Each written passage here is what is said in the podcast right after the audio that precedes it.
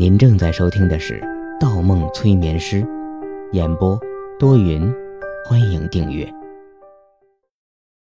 第一百六十七章，重演。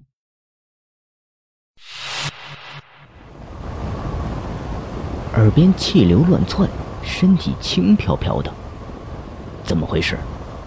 方默下意识挺起胸膛，却感觉两肩被什么东西拉住了。控制不了身体的方向，四肢有一种漂浮在水中的感觉。头顶上阳光刺眼，照得眼睛火辣辣的疼。视野里什么都没有，除了光晕，就是一片蓝天。不，还有一朵白色的花。天上盛开着一朵白色的花。不，那不是花，是。降落伞，他扫了一眼脚底，地面的景物像一张平铺的地图，地图中央的红色建筑那样的熟悉，离自己越来越近。跳伞，又是相同的视角，相同的方向，为什么会回到之前跳伞时的场景？不，一定是回到。也可能是回来，或者说根本没有进入那栋三层小楼，自己一直在天上。之前的一切都是他臆想出的潜意识世界。他不明白，最后明明进入的是风爷的潜意识世界，可为什么会回到这里，回到他经历过的场景？没有道理的。在没有与风爷交流的情况下，他进入的应该是风爷脑海中最深刻的记忆。可风爷脑海中最深刻的画面，为什么有他在跳伞？难道是自己的脑海中又一次潜意识模拟？因为出于安全考虑，这种跳伞的情景在他脑海中模拟过很多遍。但不应该主动进入这种意识模拟的状态才对。他习惯性伸手去摸自己的口袋，心底一凉。他忘记了，他早失去了魔方。没有魔方，意味着无法判断刚才究竟在哪儿，现在又在哪儿，或者说，他无法判别到底最后有没有见到枫叶。要想判断究竟有没有进去过风爷的别墅，说来也简单，他很清楚，只要再进去过一次，再见一次风爷，就可以。他之前没有见到过风爷，不会对风爷的面貌有印象。如果再见到风爷和刚才见到的长得一模一样，那一定是在潜意识世界。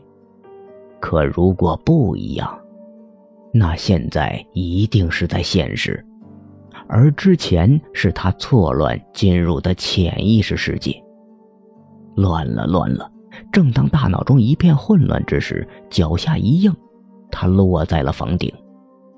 背后升起一个氢气球，带着打开的降落伞飞上了天。方默扫了一圈房顶，与之前见到的一样。他分不清所谓的一样。是因为昨天见到了杨百川给的别墅地图，还是因为他已经在这里降落过一次？借着绳索进入三楼的窗户也相当顺利，顺利的让他觉着自己不过是在机械的重复着某件事情。踏上三楼地板，感觉也与之前没有区别。三楼走道的样子，地板的反光，全部印象深刻。刚走了一步，脑中一亮，他忽然想起之前的场景中，这里发生过一个小插曲。别墅女主人午睡中途醒来，起床喝过一次水，正巧隔着一道门遇上了他。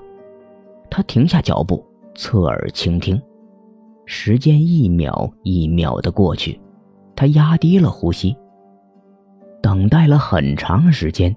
都没有从旁边那道门的后面听见声音。他看了一下表，两点十三分。他有些按耐不住了，他掏出口袋里的七形纸牌，小心翼翼插进门缝里，一拉，门开了，一个空房间，什么都没有。看着空荡的房间，他心里说不出滋味难道之前的经历都是？他有些不甘心，又将七星纸牌插进了走廊右侧的房间。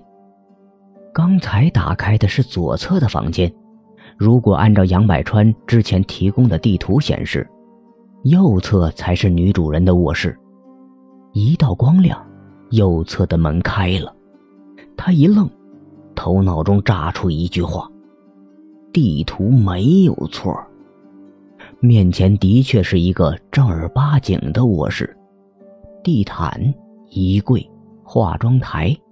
还有一张铺着粉色床单的双人床，床上还躺着一个女人。那女人平躺着，身上盖着一张毛茸茸的夏凉被，正在熟睡。方墨屏住呼吸，掏出绒布垫在门框上，悄无声息地关上了门。一切清楚了，没有错。房间的位置没有错，地图没有错，错的只是他之前的臆想。想到这里，他加快了脚步。铁门仍旧是那个铁门，但却是一扇普通的铁门，没有正反锁。他手中的钥匙从外面能开，从里面也能开。他反反复复打开了数次铁门。强行用自己的动作安慰起内心，但他不得不去思考另外一个问题：上一个场景的正反锁来自哪儿呢？行动之前，他在现实生活中没有真正见过正反锁，只是在很早之前听人提起过，而且他已经完全忘记在什么时候听什么人介绍过正反锁。如果不是在上一个场景中接触到一把钥匙从外面能打开，从内打不开的锁，他绝不会想起“正反锁”这个词。可如果上一个场景是他混乱中进入自己的潜意识构想，为什么会出现他之前根本没有接触到的正反锁呢？他边想边下楼，来到了二楼，他又懵住了。二楼左侧三个房间，右侧三个房间，六个房间，地图又错了。二楼的房间布局还是发生了变化，是地图有问题。他抱起手站在走廊上，目光打量着左右的房间，不知所措。如果这里是现实，刚才的场景是虚幻的。那为什么不会出现正反锁？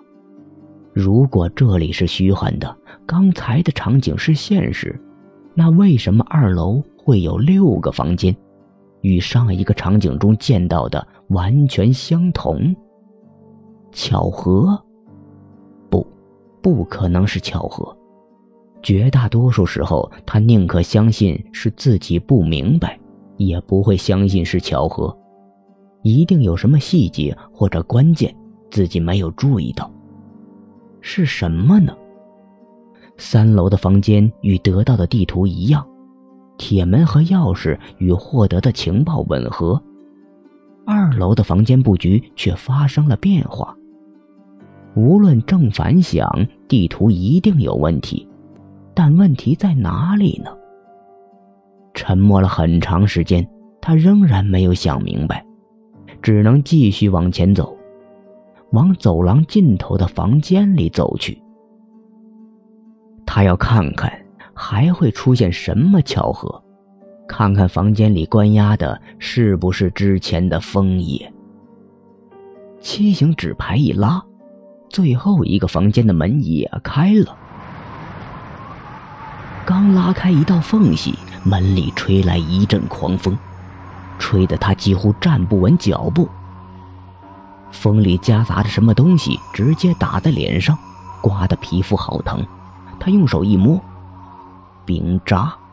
他抬起头，门里的另一边正风雪大作，那是一个冰天雪地的世界。